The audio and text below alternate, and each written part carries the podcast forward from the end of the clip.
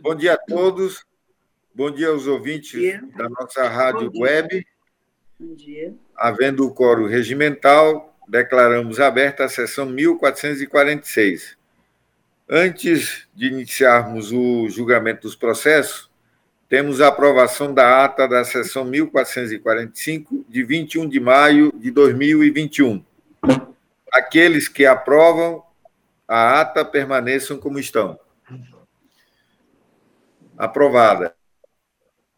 É, ausência justificada dos conselheiros é, Valmir Ribeiro e José Ribamar.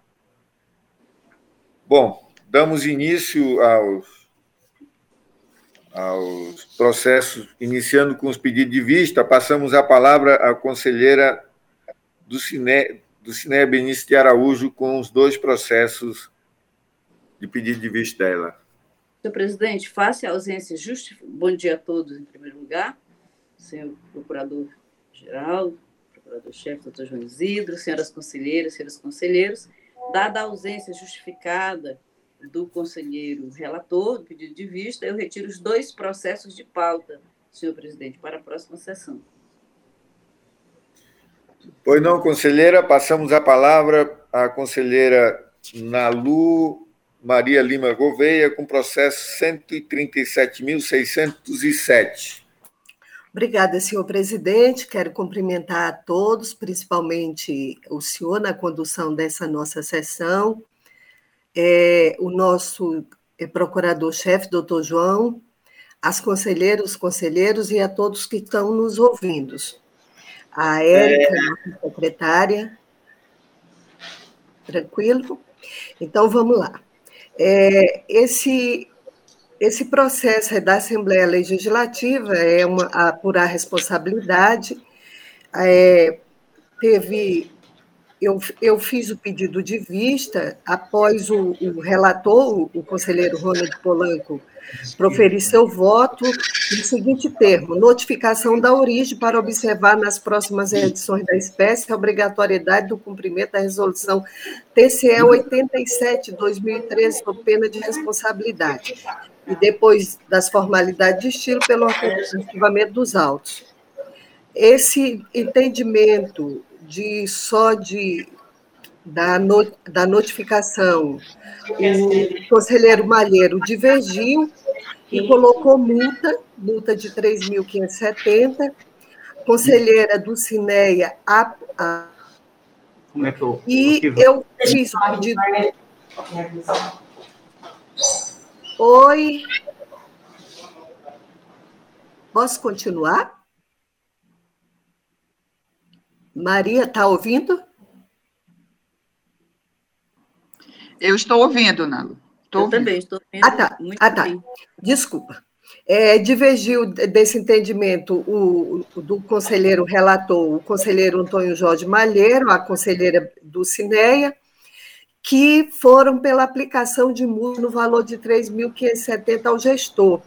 É, é, ele vai ficar de computador, tá? O conselheiro Ribamar é, e a conselheira Maria de Jesus optaram por votarem depois. Só... É tá tendo um, uma pessoa falando, né? E aí fica difícil o voto. É verdade. É. Né? Eu entendi. Vamos Conselheiro Cristóvão, acho Vamos que o microfone estava o... ligado. Ah, tá. Então tá, vou continuar, tá bom? Então, é, essa foi a divergência, a divergência do relator pela notificação e a divergência do conselheiro Malheiro e da conselheira Dulce que optaram, que votaram pela multa de 3.570. Então, o problema foi que, que é, houve um atraso de 45 dias e a nossa é, ata ela é bastante clara com relação a essa situação. Então, eu acompanho o voto do conselheiro Antônio Jorge Malheiro e da conselheira Dulce, é, optando pela aplicação de multa de 3.570. É como voto, senhor presidente? Pois não, passamos a palavra a. O conselheiro Cristóvão estava ausente. Estava Ele, ausente. É, se sente apto a votar, conselheiro?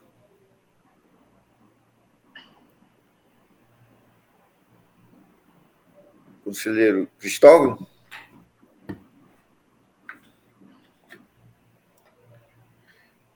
É, o conselheiro Ribamar está é, ausente.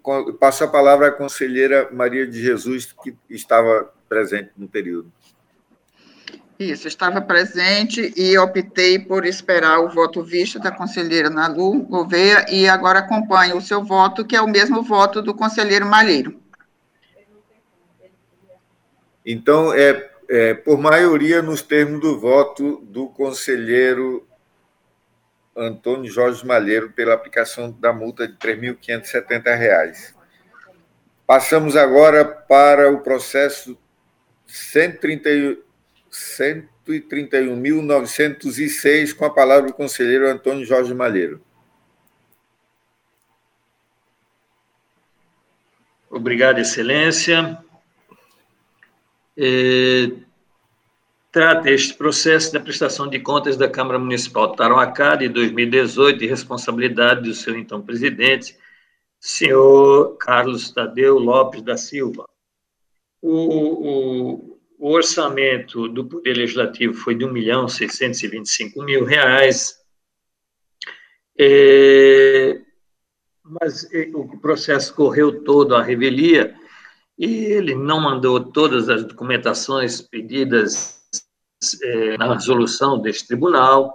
Havia insuficiência financeira de R$ 103.946,21 para fazer frente às despesas do exercício, ele tinha do exercício anterior apenas um saldo de R$ 36.280, mas esse tribunal não tem considerado mais como irregularidade os restos a pagar sem cobertura financeira, e na mesma linha, as obrigações patronais ele não pagou, porque estavam dentro desses valores, é, não, não não fez a composição do, do, do, do imposto de renda retido na fonte, é que há que se fazer uma, uma, uma investigação e uma tomada de contas, porque este é um modo de fazer sumir o dinheiro, porque há uma comunicação de imposto de renda retido na fonte à Receita Federal, é, ele não dá entrada como receita, e aqui não tinha nenhum problema, não precisava de financeiro para fazer essa entrada, então, tudo leva a crer que um indício de, de, de sair de dinheiro, e é muito comum isso na contabilidade, porque depois não tem quem fiscaliza a receita.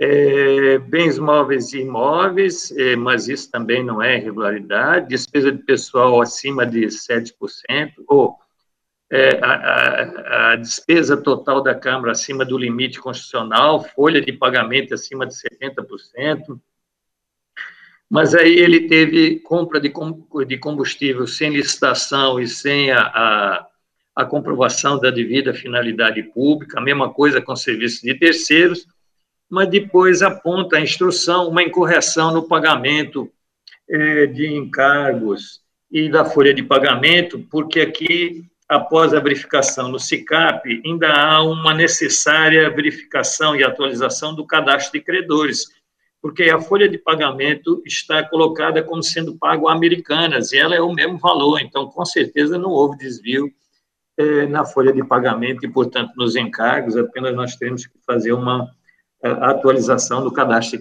de, de credores da Câmara Municipal de Tarouacá. E não tinha controle interno.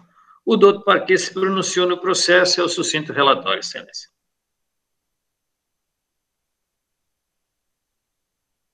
Passamos a palavra ao nosso procurador João Isidro para a sustentação do seu parecer. Obrigado, senhor presidente. A prestação de contas de referência, de responsabilidade do senhor Carlos Tadeu Lopes da Silva, presidente à época, foi encaminhada tempestivamente a esta Corte de Contas no dia 30 de março de 2019. Bem analisada pela segunda Inspetoria Geral de Controle Externo, foram citados para a defesa o presidente e o contador da origem, senhor José Olineide Benigno Gomes. Contudo, os responsáveis não aproveitaram a oportunidade. Da análise procedida, foram catalogadas as seguintes irregularidades: 1. Um, ausência ou envio incompleto de documentos exigidos na prestação de contas, contrariando assim a determinação constante da resolução TCAC número 87 de 2013, artigo 1 parágrafo 2 combinado com o manual de referência quinta edição, anexo 5, itens 12, 14 e 16.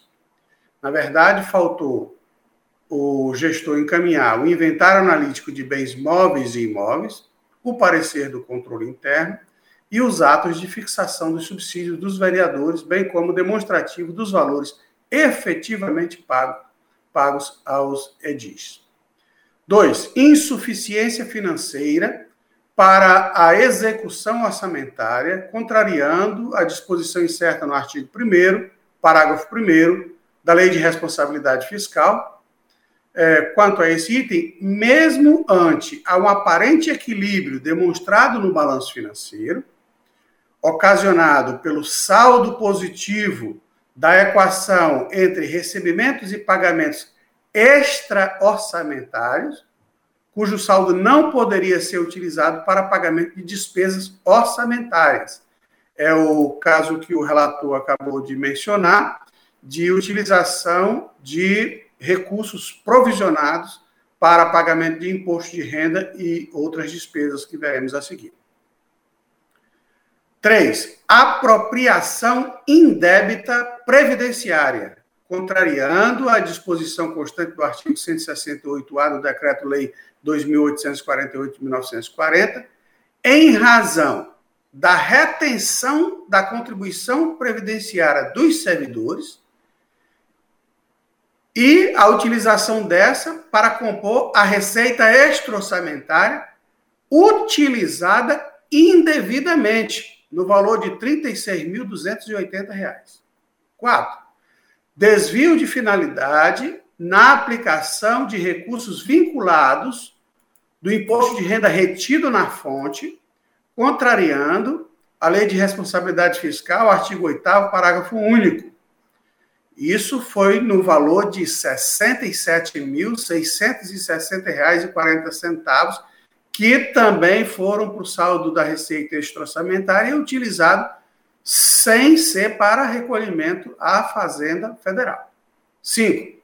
Não comprovação dos valores dos bens móveis e imóveis, o que contraria a disposição da Lei 4.320-64, artigos 95 e 96, uma vez que o saldo registrado no balanço patrimonial não pôde ser comprovado em razão da não do não encaminhamento do inventário de bens móveis e é, dos bens imóveis e do inventário incompleto dos bens móveis.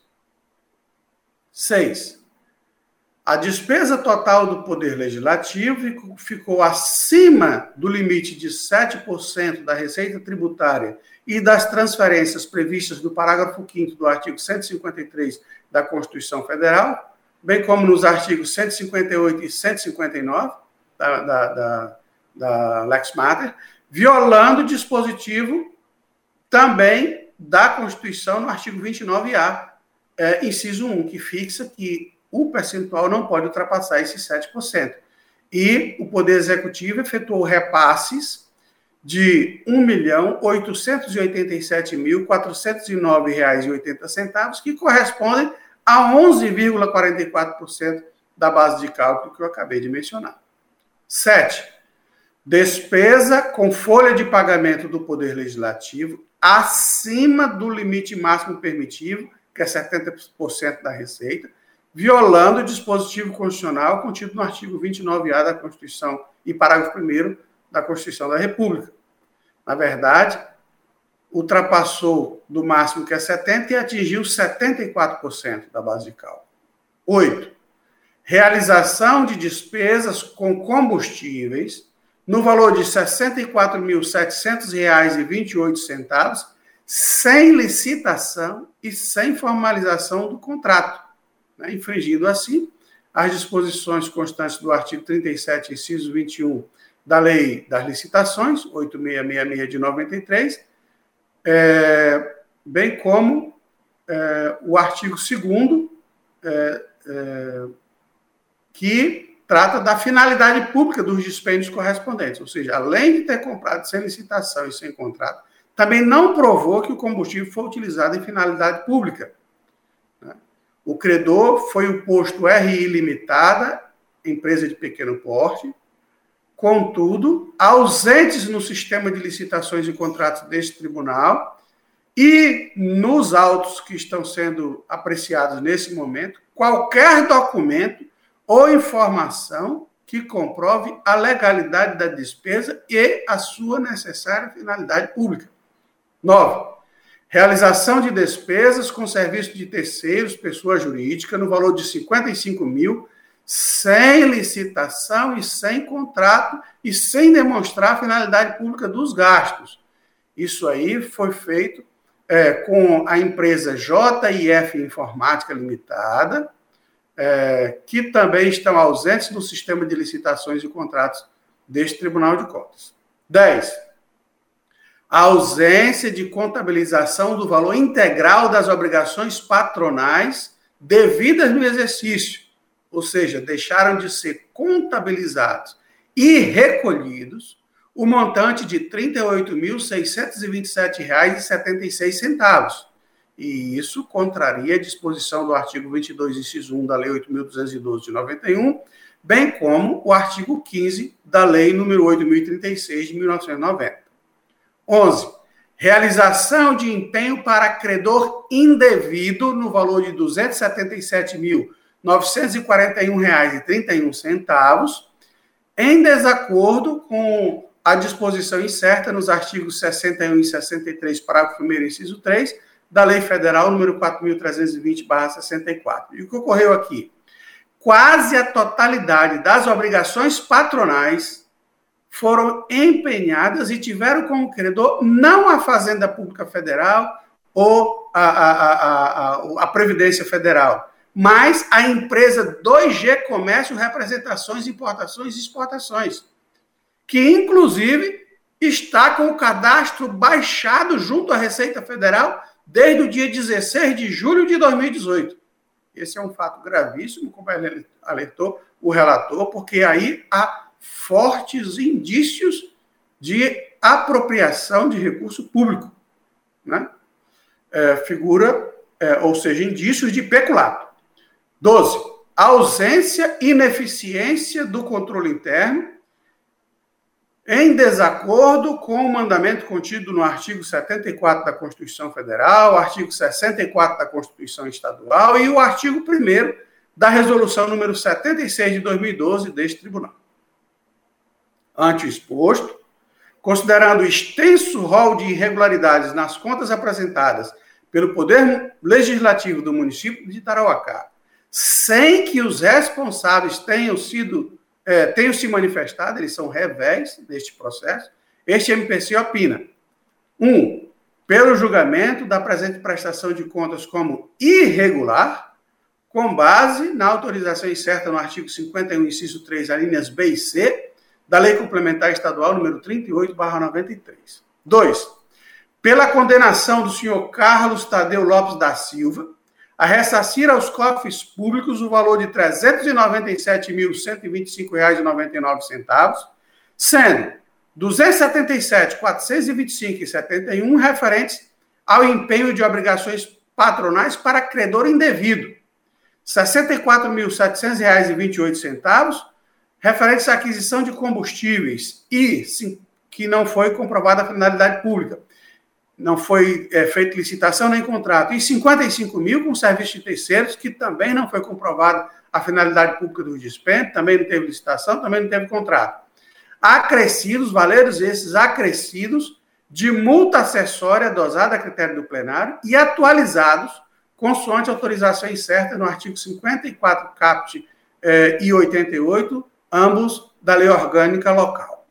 3 pela condenação do senhor Carlos Tadeu Lopes da Silva ao pagamento de multa-sanção, dosada a critério do plenário, ante as ocorrências catalogadas neste parecer configurarem hipóteses previstas no artigo 89, inciso 2 é, do mesmo diploma legal. Ou seja, graves infringências à norma, às normas legal de regência da matéria. 4. pela condenação do senhor José Olineide Benigno Gomes, que é o contador, ao pagamento de multa sanção prevista no artigo 89.2 da Lei Complementar Estadual 38, 93, também dosada a critério do plenário, em virtude da inconsistência dos lançamentos efetuados no balanço patrimonial da origem, relativos às contas de bens móveis e imóveis, e pela não contabilização do valor integral das obrigações patronais devidas no exercício. 5. Pelo encaminhamento do apurado ao Ministério Público do Estado do Acre, com fundamento no artigo 36, inciso 6 da Lei Orgânica Local, para conhecimento e adoção das providências que entender adequadas, é, levando-se em conta o que foi relatado nos itens 8 e 9 deste parecer e a competência é, é, daquele órgão ministerial. 6. Pelo encaminhamento do apurado ao Ministério Público Federal, com fundamento no mesmo dispositivo que acabei de mencionar, para conhecimento e adoção das providências que entender adotar, quanto ao que foi relatado nos itens 3 e 4 deste parecer, que se refere a contribuições é, devidas à Fazenda Pública Federal. Este é o parecer, senhor presidente, senhoras e senhores conselheiros. Passamos a palavra ao nosso conselheiro Antônio Jorge Malheiro. Obrigado, Excelência. É um processo que correu à revelia e, como sempre é dito aqui, a revelia eh, acalma a consciência do julgador, porque não há nada a favor do, do, do gestor, e aqui tudo está incorreto, como bem colocou o nobre procurador. Então, nesse sentido, e na mesma linha, é, votamos por julgar irregular a prestação de contas da Câmara Municipal de Tarouacá, exercício 2018, de responsabilidade do senhor Carlos Tadeu Lopes da Silva, é, em face é, do envio incompleto da prestação de contas, é, é, é, despesa, de, despesa total da Câmara acima do limite constitucional, folha de pagamento superior a 70% da receita, é, combustíveis sem, sem licitação e comprovação da finalidade pública, a mesma coisa com serviços de terceiros, é, pela devolução é, do valor de R$ 114.700,28 relativos à ausência de comprovação da finalidade pública na aquisição de combustíveis e na contratação de serviços de terceiros, é, acrescido da multa de 10%, deixamos de pedir a devolução por hora é, do, do, dos valores de encargos e da folha de pagamento, apesar de contabilizados no nome de uma é, de, de, empresa privada, por entendermos que aqui há um erro no sistema e na, na, na, na lista de credores, no cadastro de credores, é, pela aplicação de multa ao gestor, já falamos, do Carlos Tadeu, no valor de 14.280 pela pelas falhas apontadas na gestão, aplicação de multa ao contador, seu José Olineide Benigno Gomes, também no valor de 14.280, em face da ausência de contabilização dos fatos contábeis do exercício, é, por anexar a prestação de contas a, a, da Câmara a, do Poder Executivo em face da transferência de valores superiores àqueles definidos na Constituição, o que caracteriza crime de responsabilidade ao prefeito municipal, pela abertura de tomada de conta especial para verificação da contabilização e efetivação da receita do imposto de renda na folha de pagamento, verificar se efetivamente ela acabou sendo ou não caracterizada como receita e acabou entrando efetivamente na, na, na Câmara, isso não ficou bem colocado e é apenas um lançamento contábil, o dinheiro não sai, então ficou até estranho não ter colocado aqui e verificação da, da correta contabilização do pagamento da folha em encargos, porque um saiu na americana e o outro saiu como cadastrar folha de pagamento na americana e o outro cadastrado é, numa outra empresa. Então, tudo leva a crer que aqui há um erro cadastral é, na transmissão de dados. A outra, os encargos na G Comércio, representações, importações e exportações. É, é, então, com essas duas tomadas de contas, pelo encaminhamento ao Ministério Público Estadual e após pelo arquivamento dos autos. É como voto, Excelência. Obrigado, conselheiro Malheiro. É, em votação, com a palavra a conselheira Dulce. É o conselheiro Cristóvão primeiro, né? Mas é, ele, voto... ele, não. Ele ainda não conseguiu, está ah, com tá. problema no. no, tá. no voto voto no com o conselheiro relator, senhor presidente. Conselheira Ana Lu Gouveia. Acompanho o relator, senhor presidente. Conselheira Maria de Jesus. Com o relator, excelência. Bom, então ficou a unanimidade nos termos do voto do conselheiro relator, que permanece com a palavra com o processo é, 138.692. Obrigado, Excelência. Excelência, como se trata de um processo extenso, e o voto também acabou ficando um pouco extenso, eu estou retirando ele de pauta para trazer na próxima quinta-feira, Excelência. É, uma questão de ordem, qual é o processo que está sendo retirado de pauta? É, é o 13869-2001-80? É, o 5 da pauta. Ah, obrigado, senhor. Novo presidente, o microfone. Novo presidente Polanco, seu microfone está desligado. Ah, legal. Obrigado. Eu tinha desligado porque o, o procurador pediu a palavra. Então, passamos para o processo é, 130.775.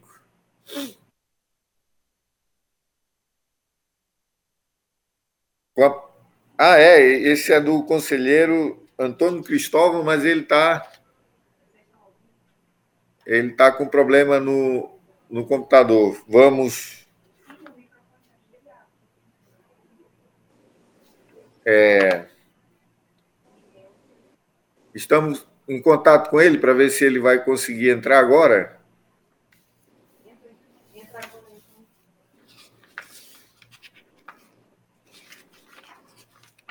Ele vai conseguir entrar?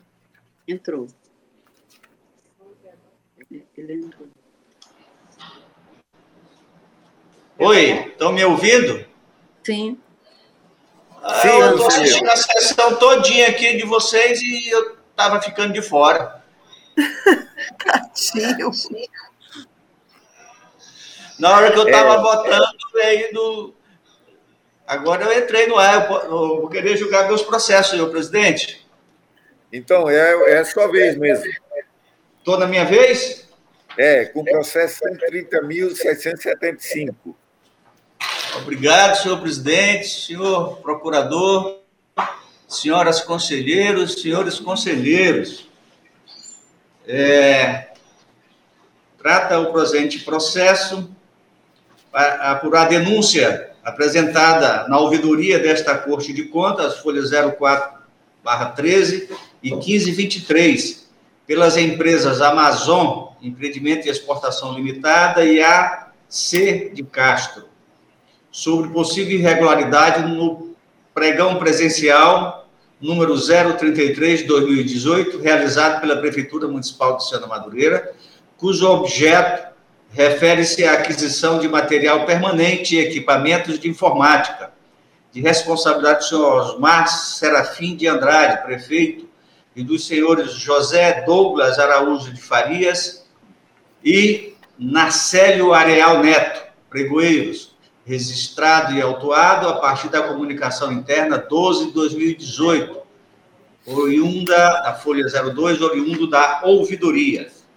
A DAFO emitiu relatório de análise técnica, folha 206 a 217. O senhor Osmar Serafim de Andrade, prefeito, foi devidamente notificado para apresentar o processo integral de pagamento dos contratos decorrente do pregão presencial número 033 de 2018, contendo notas de empenho, ordem de entrada, notas fiscais e notas de liquidação e pagamentos, nas folhas 220 e 222. No entanto, deixou de apresentar a documentação solicitada, conforme demonstra a certidão de folha 222. Em seguida, DAFO elaborou o relatório complementar de análise técnica das folhas 258 a 269. É, novamente, devidamente citados, as folhas 278, os gestores, é, a respeito das irregularidades detectadas, contudo, os nominados não apresentaram a oportunidade, conforme certidão da Secretaria da Exceção de folha 288. Emitidos novamente os autos da DAFO, emitiu o relatório conclusivo é, de análise técnica das folhas 303 e 307. O Ministério Público se manifestou as folhas 275-277 e 312-317, em pronunciamento do excelentíssimo senhor procurador João Isidro de Melo Neto. É o relatório, senhoras e senhores conselheiros, conselheiras. Obrigado, conselheiro Mali, o, Antônio Cristóvão. Passamos a palavra ao nosso procurador João Isidro. Obrigado, senhor presidente. O presente processo foi instaurado com base em denúncia feita à ouvidoria desta Corte de Contas pela empresa Amazon Importação e Exportação Limitada e AC Castro é, Microempresa, pessoas jurídicas de direito privado, é, sobre supostas irregularidades vinculadas ao pregão presencial número 033 de 2018, realizado pela Prefeitura Municipal de Sena Madureira, cujo objeto era a aquisição de material permanente e equipamento de informática. Segundo os denunciantes, houve comprometimento da disputa e impedimento à livre concorrência, em razão de os responsáveis pelo certame terem publicado uma data inicial para o, que ocorresse a sessão, depois suspenderam e, após, fizeram a reabertura, sem, no entanto, dar publicidade dessa reabertura pelo mesmo meio de comunicação em que foi feita a publicação inicial, ou seja, o Diário Oficial do Estado. É, de acordo com a denúncia, no, no, Diário Oficial do Estado número 12.314, do dia 30 de maio de 2018, foi publicado o edital do pregão presencial 33 de 2018, marcado para o dia 10 de junho de 2018. Porém, no dia seguinte, 11 de junho de 2018, foi publicado o aviso de suspensão do certame, com a justificativa de alteração na quantidade de material, conforme se vê no Diário Oficial do Estado, número 12321, a folha 146 dos autos. Após essas datas, não houve publicidade no Diário Oficial do Estado, no intuito de dar ciência aos interessados sobre a data de reabertura da licitação ora mencionada. Sendo que no Diário Oficial do Estado, número 12.344, do dia 16 de julho de 2018, foi feita a publicação já do contrato com a empresa N Maia de Lima, inscrita no CNPJ número 28323 633 0001 50, para entrega dos produtos objeto do pregão presencial 33 de 2018, que havia sido suspenso e que não teve a sua data de, re, de reabertura publicada no Diário Oficial do Estado. É de se mencionar, neste particular, que foi dada a publicidade de um aviso no pregão do pregão no Diário Oficial da União, no dia 29 de junho de 2018. Mas foi feita com data de abertura incorreta. 10 de junho de 2018, quando deveria ser 10 de julho de 2018. Então, além de não ter sido publicado no mesmo veículo, ou seja, Diário Oficial do Estado, foi publicado no Diário Oficial da União, foi publicado com data errada, né? com previsão de abertura com a data errada, exatamente de um mês. Da análise procedida pelo grupo de trabalho do, de, do, das licitações de contratos deste tribunal, observou-se que é, as publicações da adjudicação e homologação, bem como da ata de registro de preço é, e do extrato do contrato entre a Prefeitura de Serra Madureira e a empresa N. Maia de Lima, é, todos é, com datas que indicam é, que estes atos assim como a de reabertura do certame, ocorreram no mesmo dia, ou seja, 10 de julho de 2018, conforme consta da ata da sessão, as folhas 151/152 destes autos.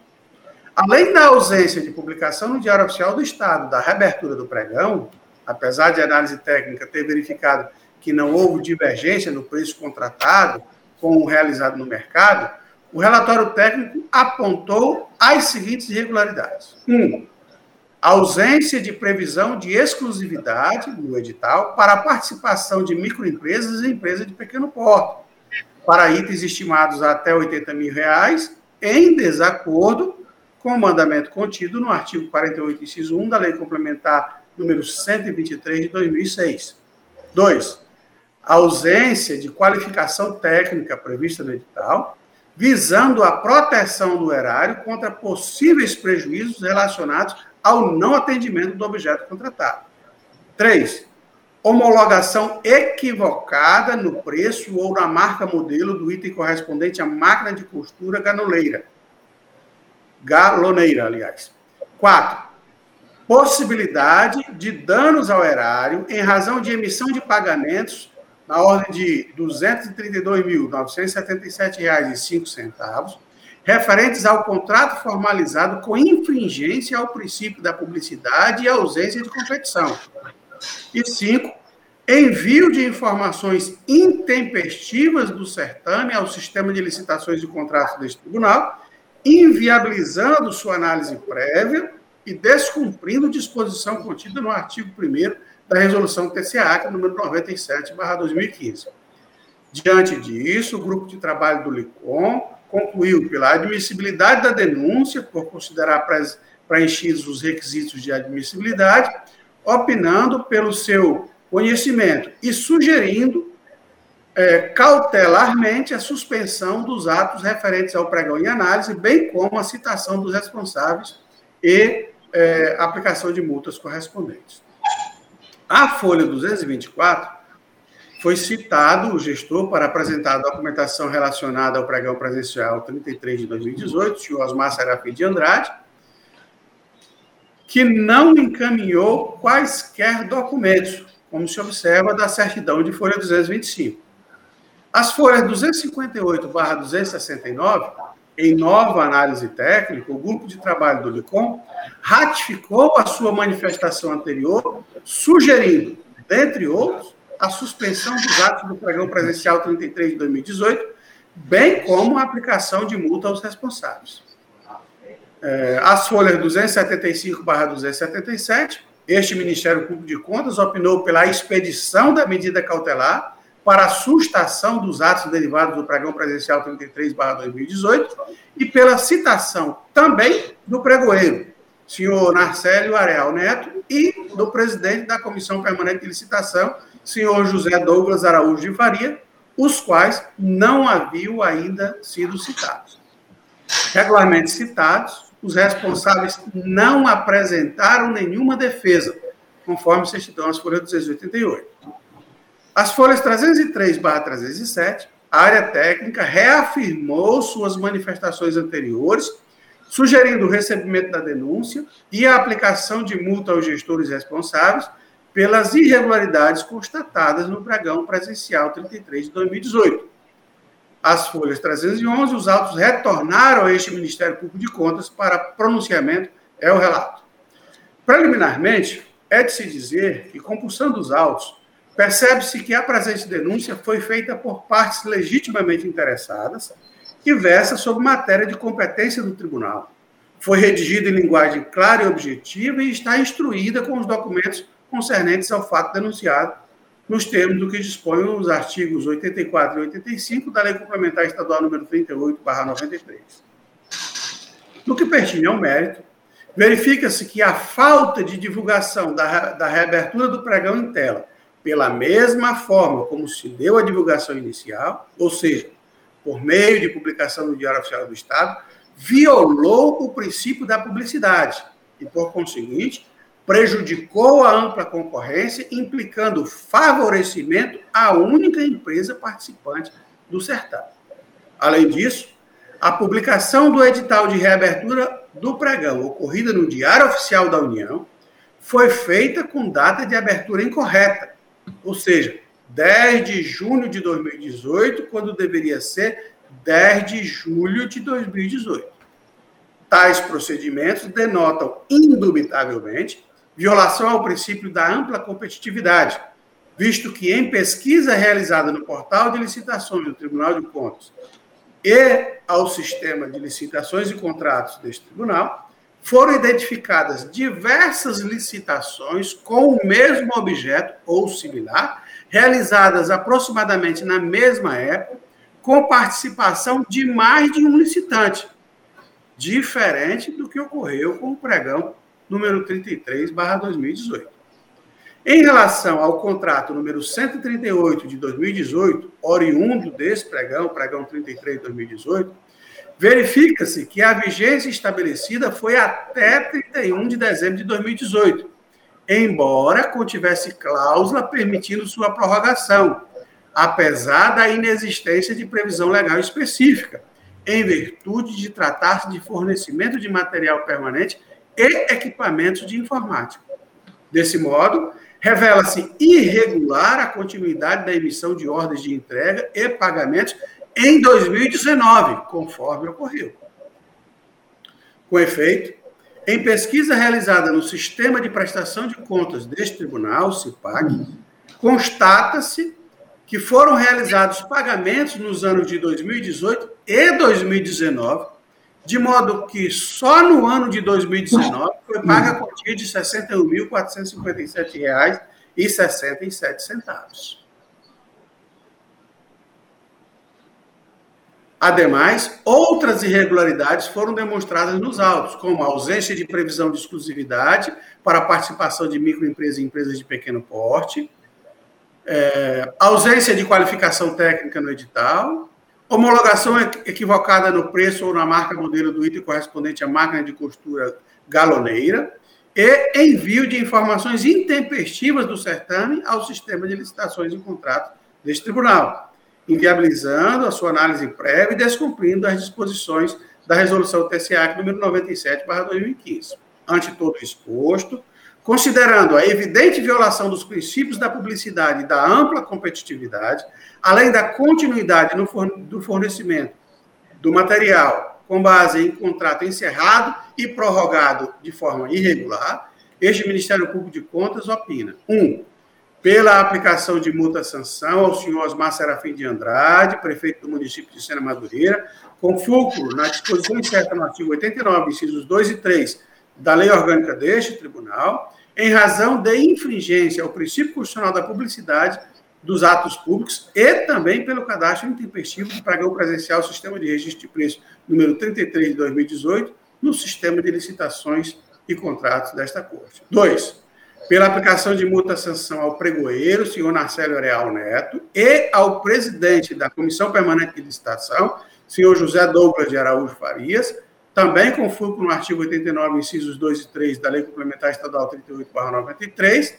em razão da infringência ao princípio constitucional da publicidade dos atos públicos e também pelo cadastro intempestivo do pregão presencial Sistema de Registro de Preço número 33 2018, Sistema de Licitações e Contratos deste Tribunal. Três, pela apurado ao douto Ministério Público do Estado do Acre para as providências que entender adotar. Este é o parecer, senhor presidente, senhoras e senhores conselheiros. Obrigado, procurador João Isidro. Com a palavra, o conselheiro Antônio, Antônio Cristóvão. Obrigado, senhor presidente. É, a denúncia apresentada preenche os requisitos de admissibilidade exigidos na lei orgânica do, e no regimento interno deste Tribunal de Contas, a teor dos artigos 84 e 85 da Lei Complementar Estadual 38, artigo 143, 143 e da resolução TCE número 30 de 96. Diante o exposto, senhor presidente, passo direto ao voto.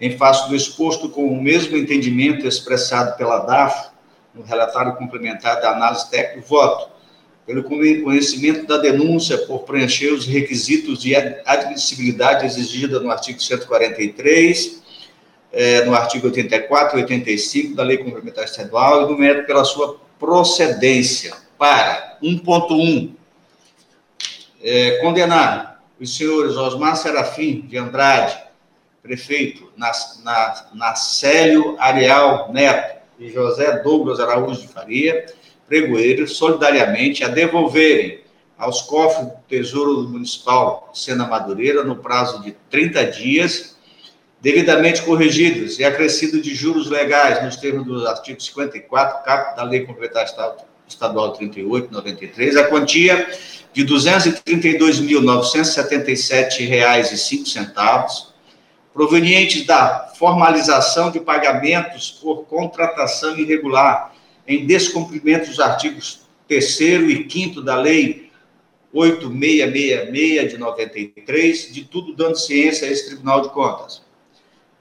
1.2. Aplicar multa, sanção individualizadas ao senhor Osmar Serafim de Andrade, é, prefeito Nacélio Ariel Neto e o pregoeiro José Douglas Araújo de Faria, presidente da CPL, com fundamento no inciso 2 artigo 89 da Lei Complementar Estadual 38, é, no valor aqui para o prefeito de 14.280 e para o senhor Nacélio Ariel Neto e José Douglas Araújo, é, 7.000 7.000 140, não é isso? A cada a cada em face da grave de infringência à norma legal ou regulamentar de natureza contábil, financeira, orçamentária, operacional e patrimonial É, violação do princípio constitucional da publicidade dos atos públicos e ainda em razão do cadastro intempestivo do pregão presencial 033 de 2018 do sistema Lincoln a ser recolhida em favor do Tesouro do Estado do Acre no prazo de 30 dias, de tudo dando ciência a este Tribunal de Contas. Pela comunicação desta decisão aos representantes legais das empresas denunciantes, pela comunicação do apurado ao Ministério Público do Estado do Acre para conhecimento e adoção das providências que entender cabíveis após as formalidades pelo arquivamento. É o voto, senhoras e senhores conselheiros. Em votação, passamos a palavra ao conselheiro Antônio Jorge Malheiro. Acompanho o voto, Excelência, porque quando foi pedido os documentos, eh, o gestor apresentou a procuração para o seu para ter um procurador e não encaminhou nada comprovando, e do mesmo modo que para o presidente da Câmara, em função disso, nós pedimos a devolução em Tarouacá. Aqui também, uma vez que o valor estava quantificado, foi pedido a comprovação da correção dos pagamentos e também da aplicação do dinheiro entregue, nada foi mandado, então, também pela devolução, acompanha na íntegra o voto do novo relator. É, conselheira Dulce? Com relator, excelência. Conselheira Nalu? Com relator, senhor presidente. Conselheira Maria de Jesus? É o relator, excelência. Ou então ficou a unanimidade nos termos do voto do conselheiro relator. É, continua com a palavra o conselheiro Antônio Cristóvão com o processo 128.966. Obrigado, senhor presidente.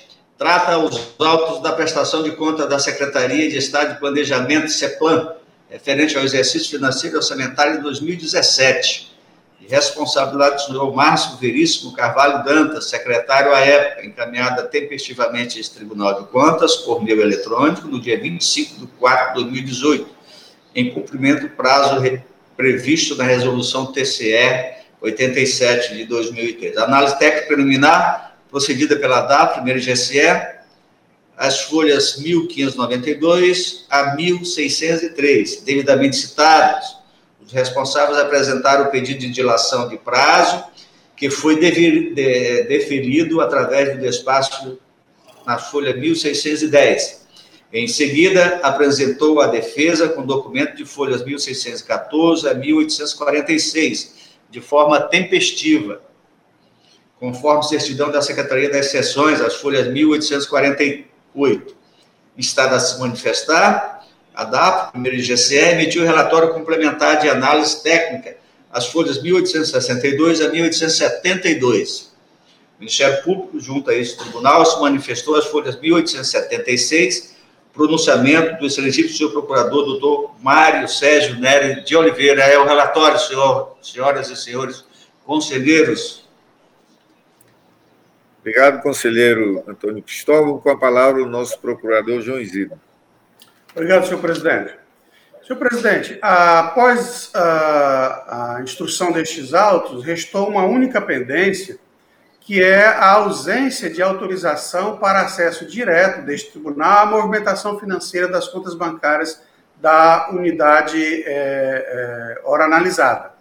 Com essas considerações, o parecer ministerial é considerando regular com ressalvas a prestação de contas, é, valendo como ressalva a, a determinação, a origem para prevenção e correções futuras. Este é o parecer da Lavra do Procurador Mário Sérgio Nery de Oliveira. Com a palavra, o relator, o conselheiro Antônio Cristóvão Corrêa de Messias. Senhor presidente, o mesmo entendimento do, do, do outro parquê é o meu voto.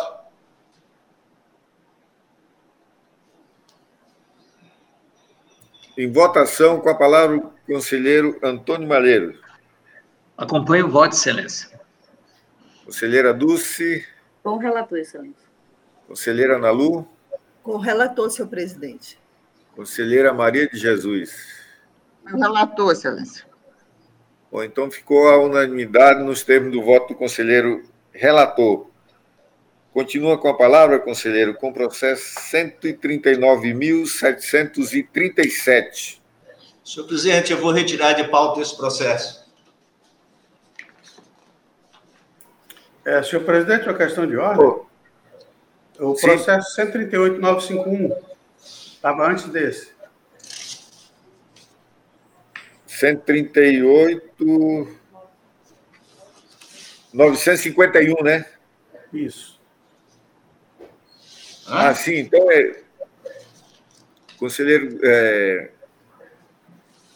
Não, é esse mesmo. Aqui na, na minha esse pauta. Que você tira de pauta, né? Não, esse eu retiro de pauta, o 138,951. Então tá, então passamos para o 139,737.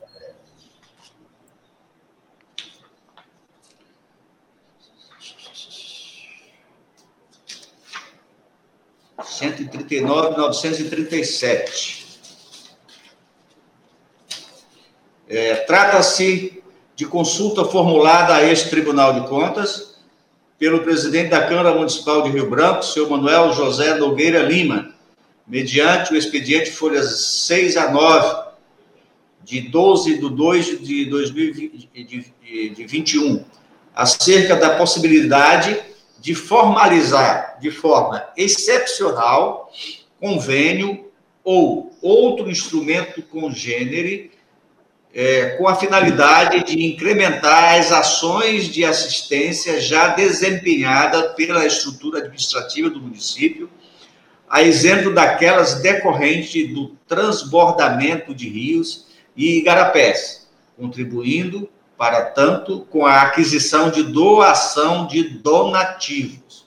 Além disso, o consulente indaga, considerando o questionamento anterior, Não, tá sobre a possibilidade de remanejamento de recursos de suas é, dotações orçamentárias para, para órgãos, programas ou projetos previstos na lei orçamentária do município. Após registrado e autuado por força da papeleta de julgamento número 043-2021, folha 12, o feito foi encaminhado à DAFO, que emitiu o relatório técnico de folha 14 a 19, o Ministério Público, junto a esse tribunal, se manifestou a folha 23 a 29 dos autos, dos autos em pronunciamento da lavra do excelentíssimo senhor procurador Sérgio Cunha Mendonça. É o relatório, senhor presidente. Obrigado, conselheiro Antônio eh, Cristóvão. Com a palavra, o nosso procurador João Isidro. Obrigado, senhor presidente. Trata-se de consulta formulada pelo senhor Manuel José Nogueira Lima, presidente da Câmara Municipal de Rio Branco, com os seguintes questionamentos. Um, é possível ao Poder Legislativo, de forma excepcional, formalizar convênio ou outro instrumento congênero com a finalidade de incrementar ações de assistência já desempenhadas pela estrutura administrativa do município, a exemplo daquelas decorrentes do transbordamento de rios e garapé, contribuindo, para tanto, com a aquisição e doação de donativos? 2. Considerando o questionamento anterior, é possível o remanejamento de recursos de suas dotações orçamentárias para órgãos, programas ou, ou projetos previstos nas leis orçamentárias voltadas a essa finalidade? O consulente sustenta que, abre aspas, não poderia ter uma visão estanque acerca da repetição, da repartição de competências entre os poderes da República, especialmente quando voltados à satisfação do interesse público da coletividade. Dessa forma, ainda que a função principal do legislativo não seja atuar na execução de ações governamentais, indaga-se sobre a viabilidade de uma atuação positiva limitada deste poder, desde que, mediante convênio formalizado com o próprio executivo, com objetivo previamente determinado, como um reforço às ações já desenvolvidas e cuja finalidade seja relacionada aos interesses da municipalidade, fecha aspas. Prossegue seu raciocínio, argumentando que, abre aspas novamente, tendo em conta o atual cenário das alagações causada pelos, pelo transbordamento de rios e igarapés do município de Rio Branco Acre, pondera-se sobre a possibilidade de o legislativo, observando o regramento atinente às compras públicas, adquirir donativos, materiais de limpeza e alimentos não perecíveis e destiná-los às atividades de assistência às famílias em situação de vulnerabilidade causada pelas enchentes, mediante convênio com o executivo local. Fecha aspas. Diante dessas ponderações, faz-se é, é, necessário, é, foi, foi feito os questionamentos para presente consulta. A diretoria de auditoria financeira e orçamentária deste tribunal pronunciou-se as folhas 14/19. A instrução considerou que a presente consulta se refere à análise de caso concreto, além de não ter sido acompanhada do parecer do órgão de assistência técnica ou jurídica da autoridade consulente, conforme determina o parágrafo 2 do artigo 142 do Regimento Interno Local. Porém, considerando que, nos termos da papeleta de julgamento número 43 de 2021, o plenário desta Corte decidiu, por unanimidade, pelo recebimento é, da consulta para ser respondida em tese, prossegue quanto à análise de mérito. Esclarece que as atribuições típicas e predominantes das câmaras municipais são legislar e fiscalizar, isto é, dispor sobre as matérias de competência do município, especialmente assuntos de interesse local, fiscalizando os atos do Poder Executivo. Assim, as câmaras não executam obras e serviços públicos, dispondo tão, é, tão somente sobre sua execução. Considera-se ainda que as câmaras municipais não possuem personalidade jurídica, bem como são órgãos, é, não são órgãos arrecadadores de receitas, cabendo a estas tão somente a execução orçamentária na parte que lhe é repassado do duodécimo pelo Poder Executivo, que se destina à manutenção da atividade legislativa e ao pagamento dos serviços em obediência ao regramento contido no artigo 29A da Constituição Federal, o qual estabelece ser crime de responsabilidade do prefeito e do presidente da Câmara repassar ou gastar acima dos limites ali estabelecidos. Destacou ainda a recente alteração trazida pela emenda constitucional número 109 de 2021, que incluiu os parágrafos 1 e 2 ao artigo 168, que veda a transferência é, é, de recursos a fundo financeiro de repasses duodecimais, bem como determina que o saldo financeiro decorrente dos recursos entregues na forma do caput do referido artigo deve ser restituído ao Caixa Único do Tesouro do ente federativo ou terá seu valor deduzido nas próximas, das primeiras parcelas duodecimais do exercício seguinte.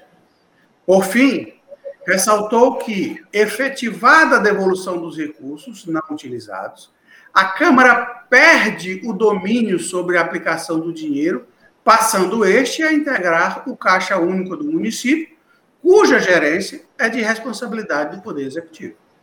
Diante do exposto, considerou que não existe embasamento legal para as câmaras municipais firmarem convênios para efetuar repasses financeiros de seu orçamento, por não se enquadrar dentro de suas atribuições constitucionais, bem como, no caso de devolução do duodécimo não utilizado ao caixa, ao caixa único do município, a gerência sobre este é do Poder Executivo.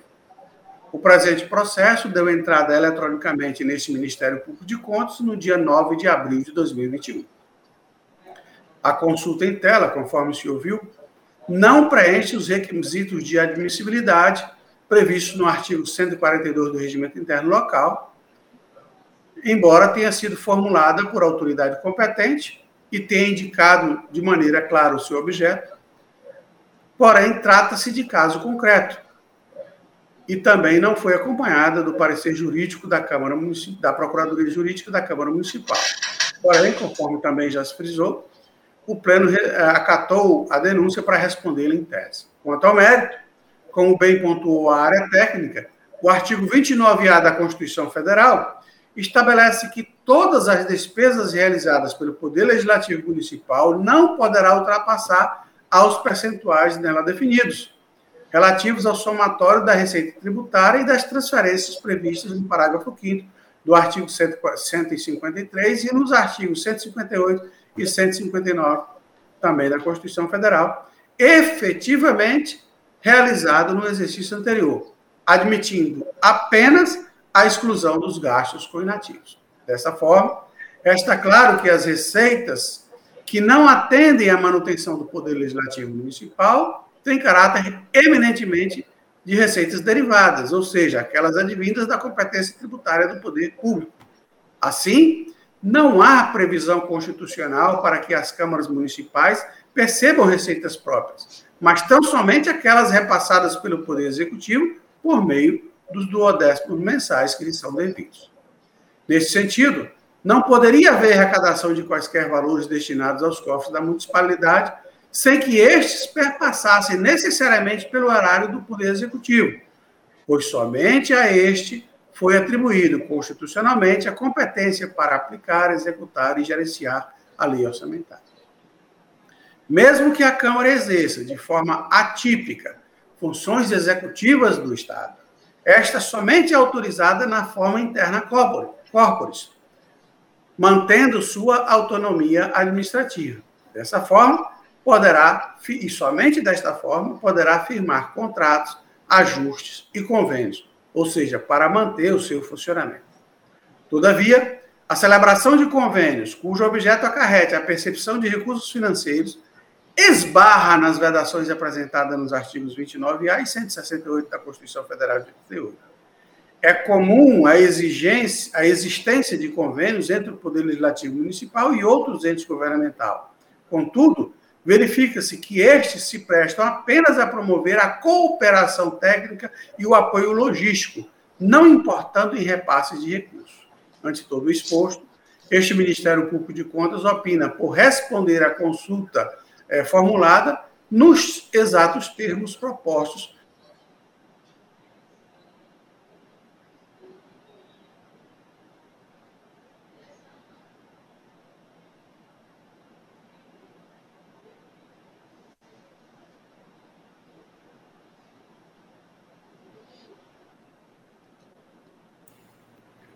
pela diretoria das atribuições. Concluiu o programa?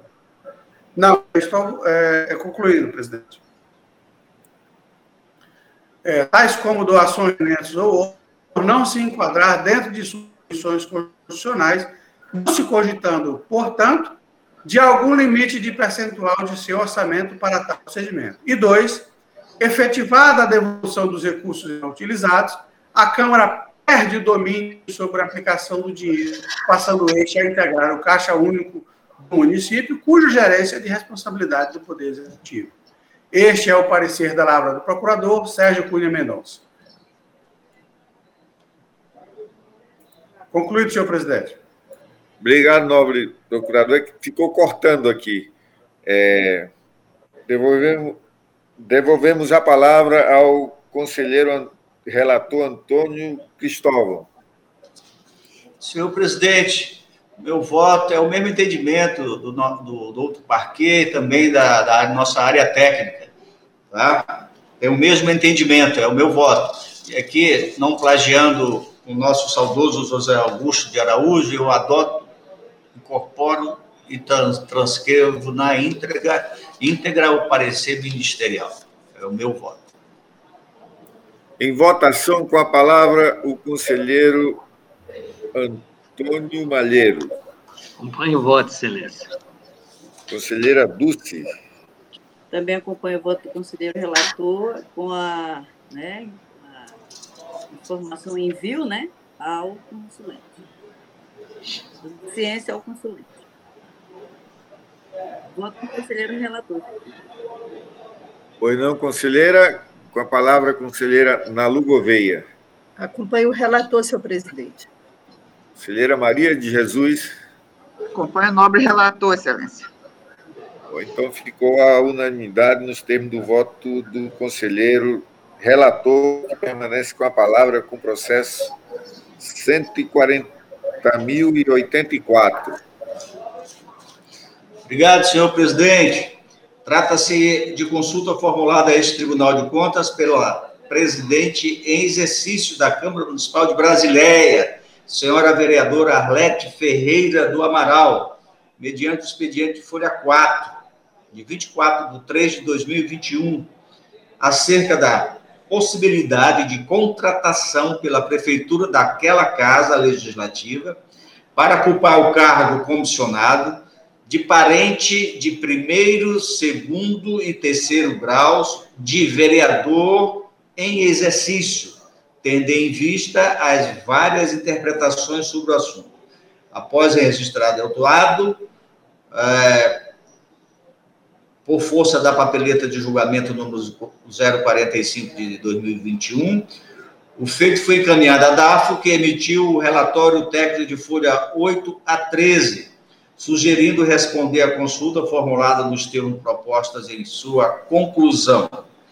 Por seu turno, o Ministério Público, junto a esse tribunal, se manifestou a folha 17 a 28 dos autos, em pronunciamento da lava da excelentíssima senhora procuradora Ana Helena de Azevedo Lima. É o relatório, senhoras e senhores conselheiros, senhor presidente. Passamos a palavra ao nosso procurador João Isidro. Obrigado, senhor presidente. Trata-se de consulta formulada pela Câmara Municipal de Brasileia por sua presidente em exercício, senhora Arlete Ferreira do Amaral, a respeito da possibilidade de nomeação pelo Poder Legislativo local para cargo comissionado de parente de primeiro, segundo e terceiro graus de vereador em exercício. A análise técnica procedida verificou que a signatária tem legitimidade para a consulta, que versa sobre caso concreto e que não veio acompanhada do parecer de órgão de assistência técnico-jurídica em desatendimento ao mandamento contido no parágrafo 2 do artigo 142 do Regimento Interno Local, mas que foi recebida por este plenário, eh, na, conforme consta da papeleta de julgamento número 045 de 2021, objeto da sessão número 1439, de 24 de março de 2021, para resposta em tese. No mérito, concluiu, em suma, que o assunto foi tratado na súmula vinculante número 13 do Supremo Tribunal Federal e tem por objeto garantir o cumprimento dos princípios que regem a administração pública, especialmente os da moralidade, impessoalidade, igualdade e eficiência, evitando que servidores sejam admitidos pelo vínculo de parentesco, em detrimento da qualificação. Por fim, ressalta que a súmula não esgota as possibilidades é, de configuração do nepotismo, o que deve ser visto em, casa, em cada caso concreto. O processo foi encaminhado ao Ministério Público de Contas em 26 de abril de 2021. Do exame feito, observa-se que a consulente, presidente da Câmara de Brasileia, se encontra dentre as autoridades legitimadas para a espécie. Verifica-se que, apesar da consulta não vir acompanhada de parecer de órgão é, de assistência técnica ou jurídica, a jurisprudência da Corte tem re relevado referida formalidade quando o assunto é jurisdicional, privilegiando a função de orientação do controle. Ademais, embora se trate de caso concreto, foi acatada pelo plenário, conforme já noticiamos anteriormente. No tocante ao seu conteúdo, a vedação à contratação de parentes no âmbito da administração pública, embora não esteja expressa no texto normativo, decorre dos princípios constitucionais que a informam e foi tratada pelo Supremo Tribunal Federal na súmula vinculante número 13, que assim dispõe, abre aspas, a nomeação de cônjuge, companheiro ou parente em linha reta, colateral ou por afinidade até o terceiro grau, inclusive, da autoridade nomeante ou de servidor da mesma pessoa jurídica investido em cargo de direção, chefia ou assessoramento, para o exercício de cargo em comissão ou de confiança, ou ainda de função gratificada na administração pública direta e indireta em qualquer dos poderes da União, dos Estados, do Distrito Federal e dos municípios, compreendido o ajuste mediante designações recíprocas, viola a Constituição Federal. Fecha. A jurisprudência da Suprema Corte exclui da vedação da súmula em tela a nomeação para cargos de natureza política, assim entendidos o de primeiro escalão de governo, como ministros e secretários estaduais e municipais, conforme é, se observa é, da é, reclamação número 31732 de São Paulo, é, publicada em 5 de maio de 2019, no Diário da Justiça de 3 de fevereiro é, de 2020. Aliás, julgada em 5 de novembro de 2019 e publicada no Diário da Justiça de 3 de fevereiro de 2020. Da mesma forma, o Supremo Tribunal Federal não reconhece de pronto, na vedação, a nomeação de parentes para cargos e funções comissionadas, quando estes parentes já são titulares de cargo efetivo. E isso também está na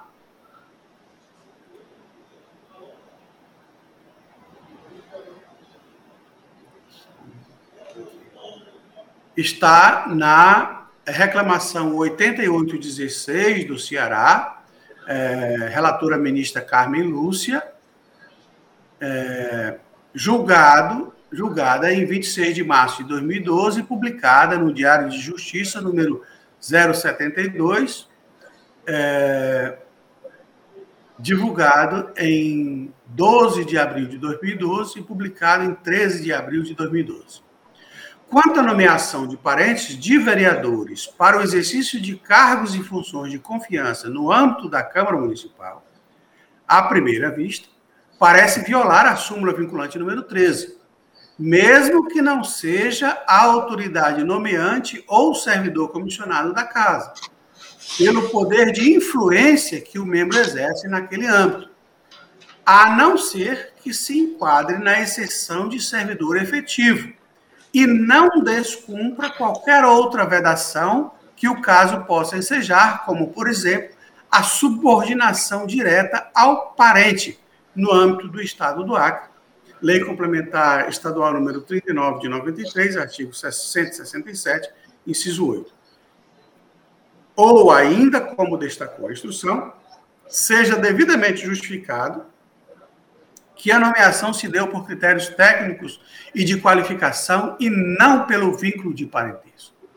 A esse respeito, registra-se decisão liminar proferida em sede de reclamação. Na parte que interessa, alega, em síntese, que o presidente da Câmara de Vereadores do município de Paraú, Rio, Rio, Grande do Norte, nomeou duas filhas e uma cunhada de outros vereadores para ocupar cargos administrativos é, comissionados na Câmara Municipal. Requer, em caráter liminar, a suspensão do ato administrativo, o afastamento e o afastamento das funções das servidoras nomeadas e, no mérito, a anulação do ato administrativo é, impugnado. Dois, é caso de liminar. E também na parte que interessa, Com base nessas razões e fazendo distinção entre cargo estritamente administrativo e cargo público, declarou-se nulo o ato de nomeação e a proibição, é, é, é, como se percebe, a proibição de nomeação de parentes para ocupar cargos públicos comissionados estritamente administrativos decorre de normas constitucionais autoaplicáveis. Ou seja, afronta a súmula vinculante número 13. E, com base nessas razões, foi deferido o período, o, o, período, o pedido liminar, determinando a suspensão das nomeações e o imediato afastamento das servidoras nomeadas. Essa é a reclamação 6686 é, do Rio Grande do Norte. É, relator ministro César Peluso, publicado, julgado, divulgado em 10, 23 de outubro de 2008 e publicado em 24 de outubro de 2008. Concluindo, a vedação à prática de nepotismo decorre de princípios que regem a administração pública, especialmente os contidos no capítulo do artigo 37 da Constituição Federal de 88. Como já ressaltado, a aferição deve ser verificada em cada caso concreto. E a súmula vinculante número 13 não esgota todas as suas possibilidades sendo necessário observar se a nomeação observou critérios objetivos ou é, e não vínculo de parentesco ou acordos recíprocos, que é o caso do nepotismo cruzado. Mesmo nas nomeações para agente público, como já decidiu este tribunal, é, ao é, é, prolatar o acordo número 10.182 de 2017 do plenário, é, nos autos do processo número 23.480-2016-90 ante o exposto, é, este Ministério Público de Contas opina pelo recebimento da consulta para respondê-la em tese nos termos acima delineados, não constituindo pré-julgamento de fato ou caso concreto. Este é o parecer da lavra da procuradora Ana Helena de Azevedo Lima.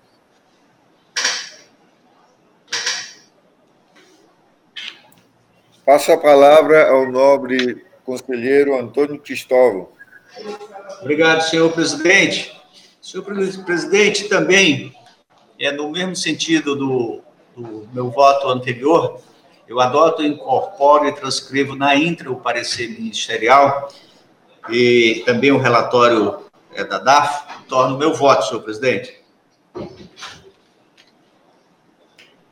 Pois não, conselheiro. Em votação, com a palavra o conselheiro Antônio Jorge Malheiro. Acompanho o voto, excelência. Conselheira Dulce. Com relator, senhor presidente, na íntegra, acrescido de, da ciência ao consulente. Conselheira Nalu Gouveia. Acompanho o voto, senhor presidente. Conselheira Maria de Jesus. Relator, excelência. Bom, então ficou a unanimidade nos termos do voto do conselheiro relator. Passamos para o processo 139.146 com a palavra a conselheira Dulcineia Benício de Araújo. Eu retiro esse processo de pauta, senhor presidente.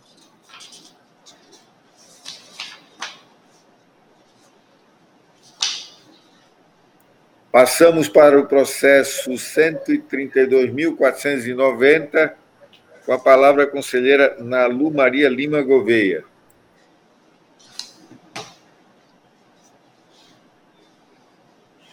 Obrigada, senhor presidente. É, quero cumprimentar a todos. É, esse, a abertura desse processo emanou de uma denúncia por meio da ouvidoria dessa cor de conta pela empresa Meirelli Informática Limitada, que indicou possível irregularidade no pregão presencial na Prefeitura Municipal de Mâncio Lima. Toda uma instrução, o Ministério Público de Conta, por meio do seu ilustre procurador, doutor Mário Sérgio Nery de Oliveira, pronuncia a folha 533. É o relatório, senhor presidente.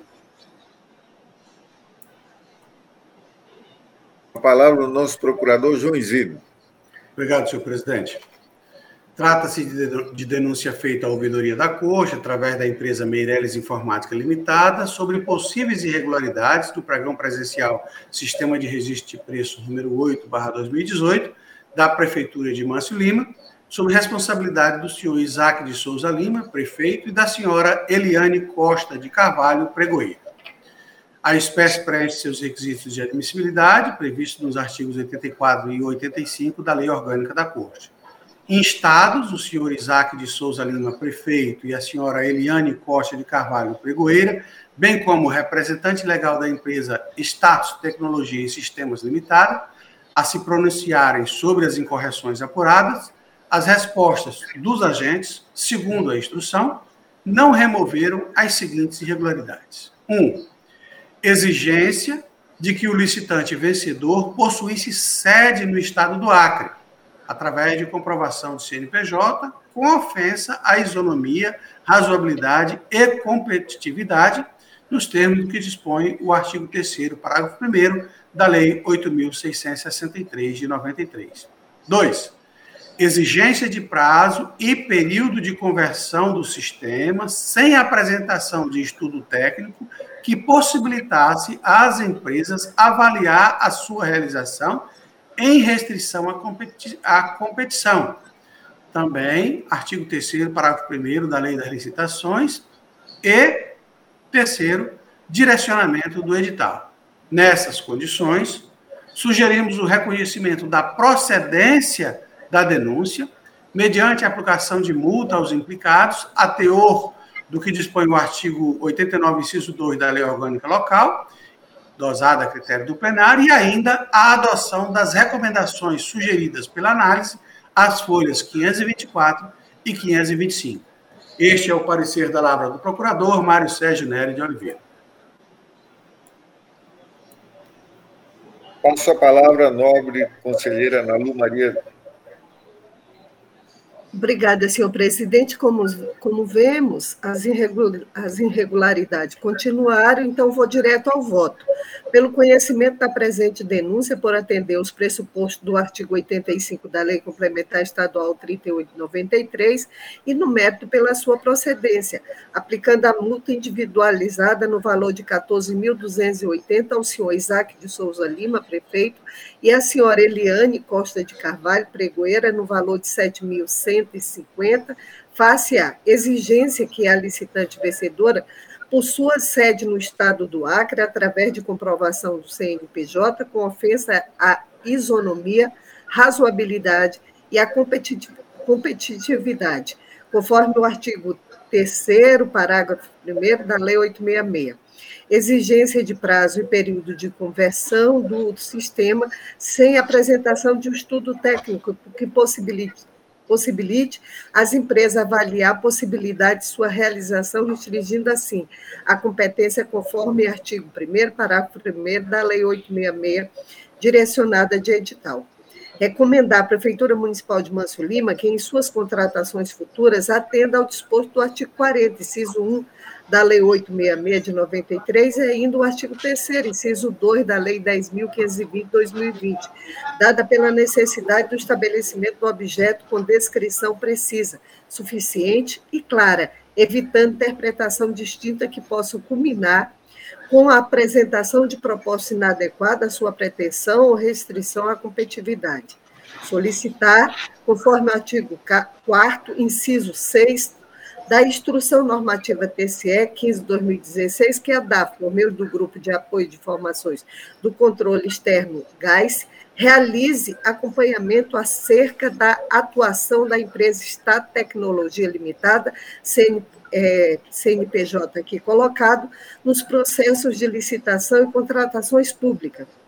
Quarto, autorizar a cobrança judicial da dívida do caso de não atendida notificação nos termos do artigo 58, inciso 3, a linha B da Lei Complementar Estadual 3893. 5. Notificar os responsáveis sobre a obrigação de comprovar perante essa cor de conta o pagamento de multa combinada a ele, tudo nos termos do artigo 58, 3, a linha A da Lei Complementar Estadual 3893. Sexto, encaminhar com fundamento no artigo 36.6 da Lei Complementar Estadual 38, cópia da decisão que viesse a proferida ao Ministério Público do Estado do Acre para conhecimento e adoção das providências pertinentes. Sétimo, notificar os responsáveis em empresa Meirelli Informática, denunciante dos resultados do presente feito. e após as formalidades de estilo pelo arquivamento dos autos. É como voto, senhor presidente. Senhor presidente, uma questão de esclarecimento? Pois não, nobre procurador. É, eu queria consultar a nobre conselheira relatora quanto à multa sugerida à senhora Eliane Costa de Carvalho, é, se não seria é, R$ 7.140, que representa 50% da multa aplicada à gestora, em consonância com a jurisprudência pretérita dessa Corte? É, é, é, eu acho que houve aqui um equívoco nosso de 150, senhor presidente. Correto. Obrigada, Obrigado. senhor é, é procurador. Tem cinco? É 7.140.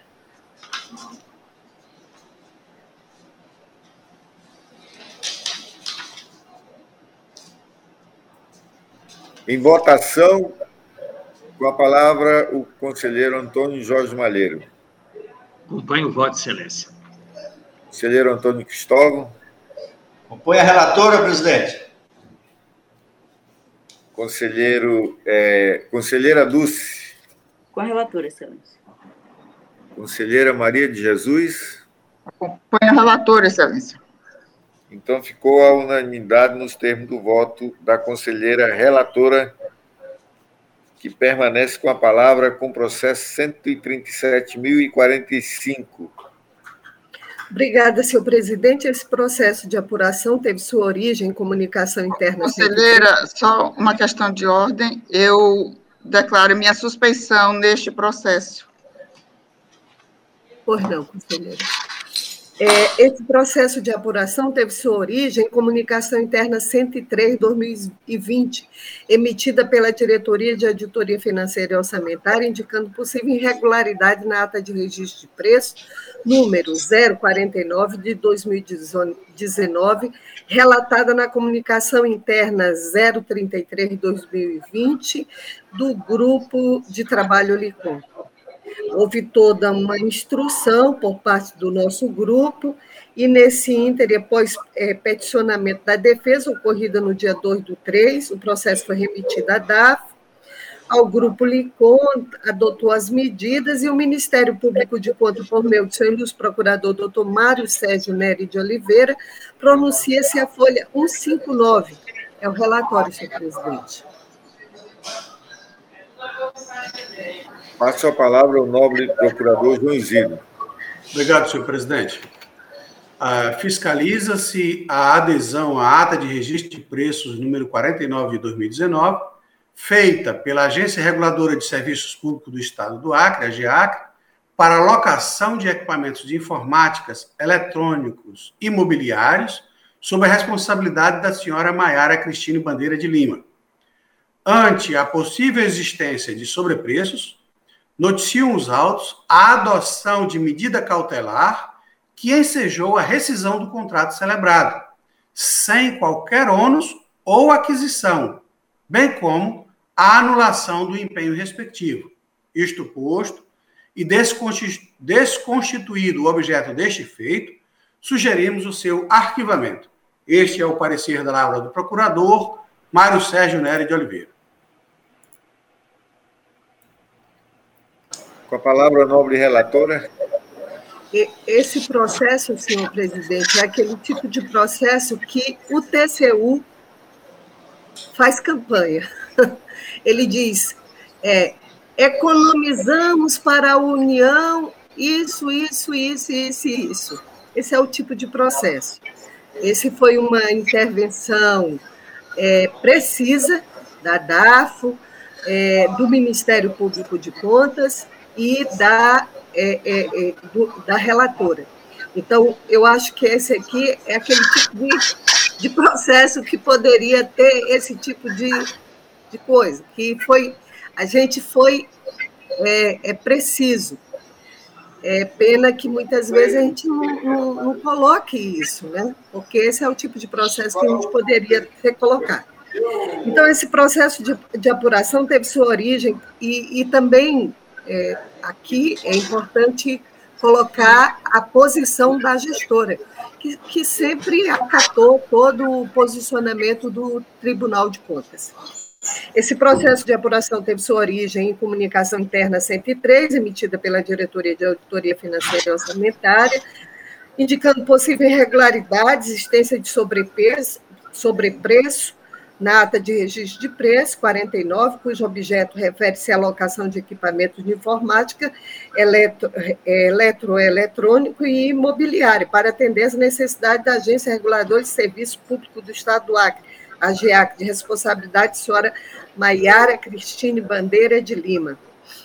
A responsável aduz que a adesão à ata de registro de preço 01-2019 do pregão presencial, realizado pelo Instituto Estadual de Educação Profissional e Tecnológica, se deu em função de ser a única ata vigente à época, forma que, apesar de ter aderido à carona empenhado a quantia de R$ 85.715,30 não for emitido ordem de serviço, sustenta que, após a medida cautelar expedida por essa relatoria e ratificada pelo Pleno dessa Cor de Conta, relatando possível sobrepreço, atenta ao princípio da tutela, decidiu declarar a nulidade dos atos, advindo da referida adesão, apresentando os julgados do Tribunal de Contas da União TCU, onde retrata a possibilidade de adoção das medidas. Extrai da documentação acostada nos autos que, apesar da adesão não ter sido formalizada, a gestora, após notificação da medida cautelar, adotou todas as medidas para, as medidas para atender às determinações ali, sendo possível concluir que não houve dano ao erário, um gol, gol de placa, não mais gol do Neymar nem daquele Gabigol, mas alguém do Botafogo, Assim sendo, ante a todo exposto, voto pelo arquivamento dos autos, tendo em conta a adoção de medida por parte da gestora, no sentido de atender a tempo as determinações emanadas pela medida cautelar expedida, fazendo surtir os efeitos esperados e, com isso, evitando que houvesse possíveis prejuízos ao erário público. Desse modo, não mais existindo adesão à ata de registro de preço, não mais assiste a razão na continuidade do processo. Notificar a senhora Maiara, a quem dou parabéns, Cristine Bandeira de Lima, presidente da GEAC, sobre o teor dessa decisão. E mais ainda, parabéns ao grupo Limpor e a DAF como um todo. Um gol de placa. É, esse é meu voto, senhor presidente. Em votação, com a palavra o conselheiro Antônio Jorge Malheiro. Acompanhe o voto, excelência. Conselheiro Antônio Cristóvão. Acompanhe a relatora, presidente. Conselheira Dulce. Com a relatora, excelência. Conselheira Maria de Jesus. Ah, a conselheira Maria de Jesus, é. Maria de Jesus se declarou. Não, se né? declarou impedida, isso. Impedida. Então, para completar o, o, o, Não, já está completo os quatro é, a unanimidade em torno dos termos do voto do da conselheira relatora. É, dado o, a ausência do conselheiro José Ribamar, passamos aos processos da nossa relatoria. Eu passo a palavra ao conselheiro Antônio Cristóvão. Obrigado, senhor presidente. É, vamos direto à pauta. Passamos ao processo 136.658, que tem como relator a Sua Excelência o conselheiro Ronaldo Polanco, presidente dessa corte, a quem eu passo a palavra. É, eu acho que é o 130. é o 130, vou... desculpa, 130, 545. Isso. Eu, eu retiro de pauta, senhor presidente, esse, esse processo. Melhor instrução. Retirado de pauta o processo, passamos ao processo 136.658, que continua com a palavra Sua Excelência, o conselheiro Ronaldo Polanco. Senhor presidente, depois de ouvir o nobre procurador João Isidro, as conselheiras e o conselheiro Antônio Jorge Malheiro, eu gostaria de julgar em, em bloco os processos da ordem da pauta, do 18 ao 24. 18 ao 24, ouço o nobre procurador. De acordo, senhor presidente. Conselheiro Antônio Malheiro. De acordo, excelência. Conselheira Dulcinea Benício. Concordo, excelência. Conselheira Nalu Maria. De acordo, senhor presidente. Conselheira Maria de Jesus. De acordo, excelência. Pois não, nobre conselheiro, julgamento em pauta dos seus relatórios, dos seus processos desta pauta de hoje. Senhor presidente, todos eles são é, de aposentadoria e reserva remunerada. O primeiro é da senhora Rogete Correia Lima Miguéis. É, o segundo é o militar Lázaro Moura Negreiros. O terceiro é o médico Jaime Juan Pereira Calderon. É, o quarto é a Maria da Conceição Azevedo de Lima. Os, o número 22 é Alaide Ramos de Melo. O 23 é Maria de Fátima Melo Martins e o 24 é o militar Alberto Castro Filho. Todos têm relatórios técnicos nos respectivos autos e o Ministério Público opinou nos autos. É o relatório, senhor presidente. É, com a palavra, Sua Excelência, o procurador, para a sua manifestação. Obrigado, senhor presidente. É, senhor presidente, em todos os processos, o parecer ministerial é pela legalidade e registro da matéria neste âmbito. Obrigado, nobre procurador. Com a palavra, Sua Excelência, o relator, para o seu voto. O microfone está desligado, senhor. Ah, senhor presidente. Desculpe. Da mesma forma, pela legalidade e registro das aposentadorias reserva remunerada conforme as respectivas instruções técnicas. É, encaminhar também cópias dos, dos, feitos para as providências cabíveis ao Acre Previdência, notificar as partes interessadas dos resultados do julgamento e, finalmente, pelo arquivamento dos autos. É o, são os votos, senhor presidente. Em votação, conselheiro Antônio Malheiro. Acompanho o voto, excelência. Conselheira Dulcinea Benício. Com o relator, excelência. Conselheira Nalu Maria. Acompanho os votos, senhor presidente. Conselheira Maria de Jesus. O relator, excelência. Aprovado por unanimidade os termos do voto, conselheiro relator. É, devolvo a palavra à sua excelência, o conselheiro presidente Ronaldo Polanco, para conduzir a sessão. Obrigado, nobre conselheiro Antônio Cristóvão, pela condução dos trabalhos. Passamos agora, temos um expediente, uma consulta formulada pelo prefeito do município do Bujari. Eu convido a, a nossa secretária para fazer a leitura. Bom dia a todos. Trata-se de consulta formulada pelo senhor João Edivaldo Teles de Lima, prefeito do município do Bujari, que traz um questionamento sobre como deverá ser a progressão de um servidor conforme o PCCR do município. O questionamento é o seguinte: deve o servidor requerente para o deve o servidor requerente progredir para o grupo médio nível 2 Ensino médio completo, concurso técnico na área fim, conforme a linha D do artigo 12 da lei do PCCR, ou deve progredir para o grupo superior nível 2, pós-graduação lato sensu, com no mínimo 360 horas, conforme a linha F do mesmo artigo, mesmo que o seu cargo de referência não pertença, não pertença a esse grupo, ele questiona também se há outras alternativas que não essas duas acima propostas, né?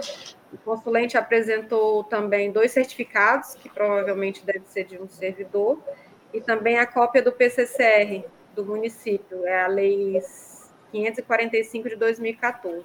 Não foi apresentado parecer jurídico é, juntamente com a consulta.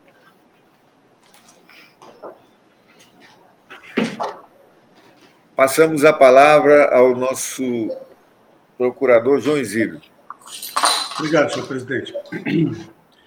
É, senhor presidente, a exemplo do que vem ocorrendo é, costumeiramente com relação a esse tipo de consulta, é, trata-se de caso concreto e não foi acompanhada do, do parecer de consultoria jurídica é, da origem.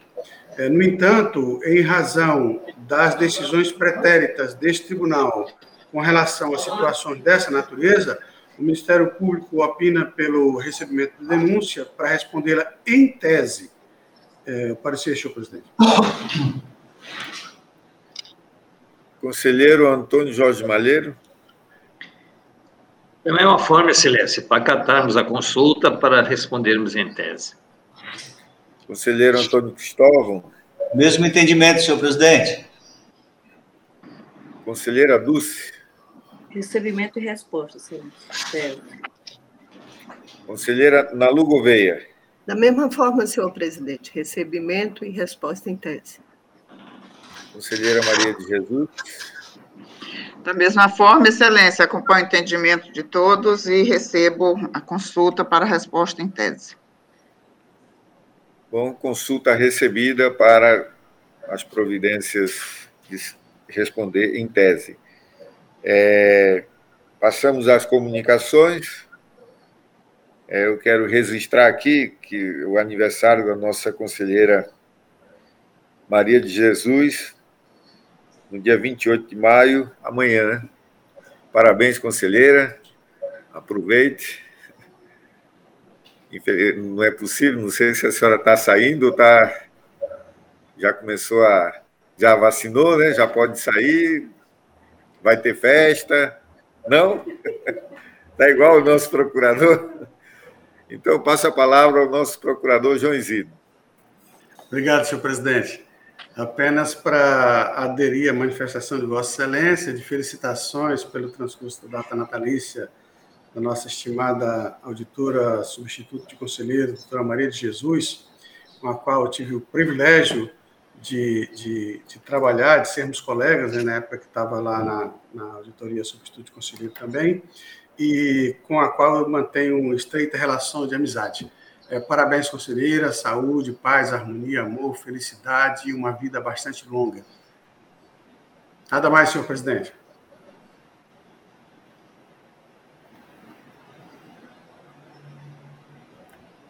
É, com a palavra o nosso conselheiro Antônio Jorge Malheiro.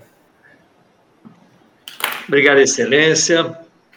É, primeiro, eu queria também parabenizar a doutora Jesus, desejar-lhe muita saúde, muitas alegrias, e que continuemos contando até os 150. Então, vida longa, tudo de bom. É, e eu queria aqui colocar também duas, duas, dois pontos. Um é que eh, nós estamos aplicando corretamente as nossas punições e multas no valor de 14.280, proporcionais à, à antiga UPF de 7,14, eh, lembrando apenas que ela hoje foi majorada a partir da lei 376, de 31 de dezembro de 2020, para 10 reais. Então, saiu de 7,14 para 10, mil, para 10 reais. Isso quer dizer que hoje o nosso teto não é mais 14.280, mas 20 mil reais. Então, é, passamos esses anos nesta posição e é bom lembrar que hoje o teto é 20 mil reais. Então, todas aquelas multas que a gente atribuía no teto, elas podem ser majoradas para 20 mil reais. E a própria lei, quando vai no artigo 6 quando define isso, também diz que ela será atualizada todo o início de ano daqui para frente, pelo IGP. Então, pronto, apenas uma colocação para lembrarmos dessa situação. É, isso não invalida nenhuma das decisões que o tribunal teve, porque a nossa lei orgânica, quando fala na, na aplicação de multa, diz até. Então, como nós aplicamos 14.280, podendo aplicar 20 mil, mas aplicamos dentro do limite, eh, não invalida o que foi colocado e foi feito até a presente data, mas é bom lembrar isso, porque há algumas situações que merecem, às vezes, um valor um pouquinho superior. E o outro ponto que eu queria aqui só frisar e colocar, sem, sem nenhuma outra intenção, é que hoje nós demos uma pá de cal na discussão de resta a pagar sem cobertura financeira, no julgamento do processo 128.966, da palavra do conselheiro Cristóvão, que todos acompanhamos à unanimidade, sem nenhuma discussão, pela regularidade, é, com ressalvas, onde o gestor é réu confesso, quando diz que cancelou resta a pagar porque não tinha disponibilidade financeira, a dar forcata, o Ministério Público também, e nós nem fazemos discussão. Então, eu entendo que isso é uma padical na discussão, encerrou o assunto, não temos mais que falar sobre isso. Então, com essas colocações, e nada mais tendo a comunicar, é, cumprimento todos os que nos escutaram e, e agradeço a presença. Passamos a palavra ao conselheiro Antônio Cristóvão. Parabenizar a conselheira Maria de Jesus pelo seu aniversário, uma pessoa muito querida, e, é, que Deus lhe dê 150 anos, continue sendo essa pessoa maravilhosa, que há 22 anos que eu estou aqui nesse tribunal, sempre tive um bom relacionamento com a nossa conselheira, Maria Jesus, é, que Deus lhe dê muitos anos de vida, conselheira. Vamos até os 150 e saúde, paz, que o resto a gente corre atrás. Um beijo bem grande para você e para o meu amigo, seu esposo. Nada mais, senhor presidente. É, sobre essa discussão do conselheiro, é, que o conselheiro Malheiro falou, eu acho que já estava selecionado essa decisão, porque já foi. Quantas já teve anteriormente? Isso, não, perfeito, você nesse tem razão, tanto é, é que ninguém nem comentou mais. Aí ficou, estou acompanhando a decisão do pleno, que tem tido anteriormente. Se houver mudança, eu mudo também. Como eu disse, é, é para manter a coerência, da, é da, da Rosa Weber, lá, aquela frase que eu sempre dizia, é, é, que o pleno para manter. da colegialidade, colegialidade. A colegialidade, meu nobre procurador, sabe o que é isso que às vezes foge a palavra? É o é a idade, é a idade. O vídeo está me deixando aqui um pouquinho, às vezes a palavra foge. Mas como o colégio lá atrás já decidiu nesses termos aí, eu estou acompanhando. Se houver mudança, eu volto também. Aqui, assim que houver uma discussão, também Concordo até com o Nobre Malheiro, não sou que, que, que, que resta pagar, tem que deixar, mas como tem decisão do Pleno e para manter a colegialidade, né, Nobre Procurador, eu estou acompanhando. Eu não divido, o Pleno para mim é soberano. Agora, a partir do momento que tem a discussão e volte lá, eu estou de pleno acordo. Obrigado. Bom final de semana a todos. Obrigado, conselheiro Antônio Cristóvão. Com a palavra, a conselheira Dulce. Obrigada, senhor presidente. Agradecer a todos que nos ajudam né, a realizar a, todo as nossas reuniões, a prestação do nosso serviço à sociedade. Parabenizar a conselheira Maria de Jesus, que Deus lhe conceda muitos anos de vida, muitas bênçãos, junto aos seus familiares. Nada mais. Obrigado, conselheira Dulce. Conselheira Nalu Gouveia. Eu também queria parabenizar a Maria, que Jesus continue abençoando a ela e sua família, é, que também abençoe seus sonhos, seus caminhos, que tenha muita saúde, continue é, tendo muita saúde junto com seus familiares, é, continue se protegendo, não saia de casa fique em casa. A gente só pode sair depois que a gente é, melhorar, e, e, e as previsões, infelizmente, não são boas. Ontem mesmo eu estava vendo uh, um aumento muito grande lá no INTO e no pronto-socorro, então, perspectivas é, não alarmante, Deus me livre da gente ser essas pessoas alarmantes, mas é, e nem pessimista, mais reais de terceiras ondas, cada vez mais forte, cepas cada vez mais fortes, e a gente não sabe até quanto tempo elas vão, é, é, é, elas são protegidas pelas vacinas que a gente toma. Então, é, é, é, tem que tomar muito cuidado, muito cuidado, muito cuidado. Esse é um momento aqui no Acre muito difícil, principalmente para quem tem problema alérgico, para quem tem problema de sinusite. Esse é o pior momento, porque altera a, a temperatura. A gente vai de, de, de, baixa a alta no mesmo dia, na mesma hora. Então, é, a gente sempre acorda com a cabeça com a sensação de que está inchada. Esse é um momento também que a gente, inclusive, aproveitou o momento antes ainda é, é, é de alertar a questão das queimadas. Esse é outro problema que a gente, a gente chega aqui no Acre. Então, é, é momento lá para outra parte do Brasil, na verdade, é o inverno, mas aqui é esse nosso verão amazônico que nos causa também muitos problemas, muitos problemas. É, então, é, muito cuidado, cuidado para todos, porque a dor das perdas é, é muito, muito ruim. Então, que a gente possa ter um bom final de semana a todos e a todas. A palavra a conselheira Maria de Jesus. Obrigada, senhor presidente. Então, quero inicialmente agradecer a todos pelas, pelos votos né, de saúde, pelas congratulações. Muito obrigada, obrigada mesmo. E eu, é só o que eu peço a Deus mesmo, que me dê, que me dê saúde para que a gente possa continuar nessa caminhada, né? É, como o senhor perguntou, excelência, eu tomei a primeira dose, mas ainda falta a segunda, que vai acontecer só no final de junho. Então, eu continuo aqui, recolhida, é, sou eu e o Cícero, meu esposo, aqui dentro de casa, nem as filhas nem as netas vêm, então não tem festa.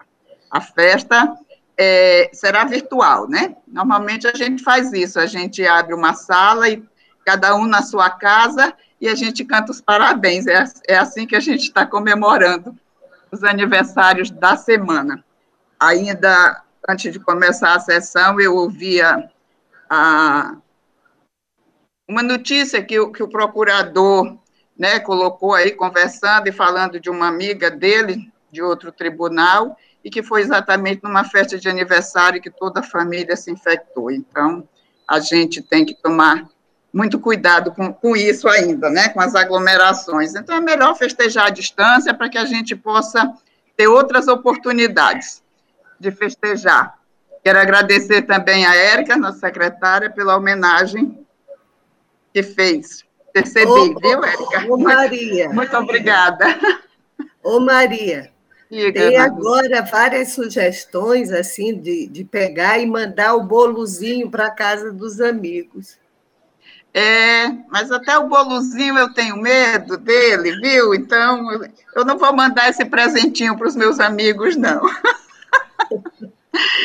mas, gente, muito obrigada. Obrigada mesmo pelos votos. Então, eu agradeço a todos vocês, agradeço também principalmente a Deus pela minha vida. E eu estou vencendo os 65 anos, graças a Deus. Nada a comunicar, Excelência. Mais uma vez, parabéns aí, Maria. Sucesso e, como você e todos nós queremos, muita saúde para todos nós. Obrigado. Aí um abraço para o Cícero. É, eu, eu, continuo insistindo que, que nós devemos, conselheiro Malheiro, conselheiro Cristóvão, que ressaltou essa questão de restos a pagar, e que nós precisamos controlar o Estado. É, se você libera sem autorização legislativa, sem uma, o mínimo de critério, a principal base que promove desenvolvimento, porque eu, não é, eu acho que o setor privado ele é fundamental na promoção de desenvolvimento, mas ele só vai quando tem expectativa de lucro. E quem cria essas expectativas, ou é o, a sociedade civil, é claro, quando há uma expectativa de incremento de, de renda para ela, mas o principal condutor não é, não é aqui agora, é, no mundo contemporâneo, mas foi desde o início. O, a Revolução Industrial, como o senhor bem sabe, surgiu das guerras, do, do da, da elevação do gasto público. Então, o gasto público é fundamental, mas quando ele, ele é direcionado e controlado, é claro que a Revolução Industrial surgiu das guerras napoleônicas ali é, e da Inglaterra, e por isso é que o gasto se elevou quase três vezes o valor do PIB da Inglaterra. Quando termina as guerras, tem uma revolução, tem a indústria instalada. Ou seja, é possível, com o Estado controlado e investindo naquilo que é fundamental, a gente ter desenvolvimento. Mas da forma como nós adotamos aqui, é, controlando demais, teto de gasto público, lei de responsabilidade fiscal para atender o rentismo e não atender o desenvolvimento, ou seja, não tem, não tem nada a ver com o mundo real, com o mundo produtivo, né? Essa, esse marco legal que nós temos. É, pode até contribuir com um pouco do populismo político, mas eu acho que nós devemos é, cada vez mais. Aqui nos chamam de um tribunal mãe, porque recebemos poucas informações e a que recebemos a tratamos mal. Então, nós, nós precisamos cada vez tratar melhor essas informações para que, desde o seu nascimento, lá no, no, no, na despesa que inicia lá com o. e até na arrecadação da receita dos, dos gestores, no recebimento aqui, seja cada vez mais profissional. Cada, que o, o auditor receba essa, essa, essa despesa, que é, é um volume grande, estamos num país que é um país, já foi a, a oitava economia do mundo, então não é um, um país qualquer. Né? Então nós precisamos fazer o controle. É, eu, eu, eu sei que passaremos momentos difíceis, mas se a gente faz um bom controle, nós podemos superar. Então, a minha visão é continuar já fizemos uma, uma pauta, existem as exceções, e continuar refinando aqui a, o recebimento das informações para que elas se transformem em conhecimento mesmo e facilitem a vida do, não só do, do, do trabalho do tribunal, das assembleias, das câmaras, mas da sociedade como um todo. Por isso, eu continuo apostando que restos a pagar tem que ser uma responsabilidade com as devidas exceções, né? nos, nos casos que já conversamos aqui, é, casos de convênios que não são, que chegam com recursos atrasados e é, gestores que pagaram no, no mesmo período. Enfim, existem exceções, mas não deve ser a regra. Eu acho que, se for a regra, é melhor a gente pedir. Aí sim tem que concordar com aqueles que pedem a extinção das cortes de contas. Né? Mas não é por aí. Em nenhum lugar do mundo se, é, é, se instituições igual às cortes de contas devem ser é, banidas. Né? Ao contrário, devem ser reforçadas, porque elas reforçam a democracia e a vida civilizada. Então, eu continuo insistindo de que nós devemos manter, sim, a, a o, o, controle do, do, das contas públicas e que resta a pagar sem cobertura é um problema. Houve um momento em que nós deixamos mesmo. Aqui teve período que a gente soube que é, é, anos em que houve cancelamento com não oficialmente, mas nós sabíamos que havia cancelamento de empenho e não agimos mas nós precisamos que isso seja devidamente contabilizado e, e cobrar. As auditorias de resultado, as auditorias em tempo real devem, precisam acontecer para que isso não venha. É, é, é, é uma opinião minha particular, não, eu sei que não é da corte, né, mas é, que os restos a pagar precisam, como diz o, o nosso conselheiro Antônio Cristóvão, esse lado é, de respeitar a decisão do pleno deve prevalecer, né?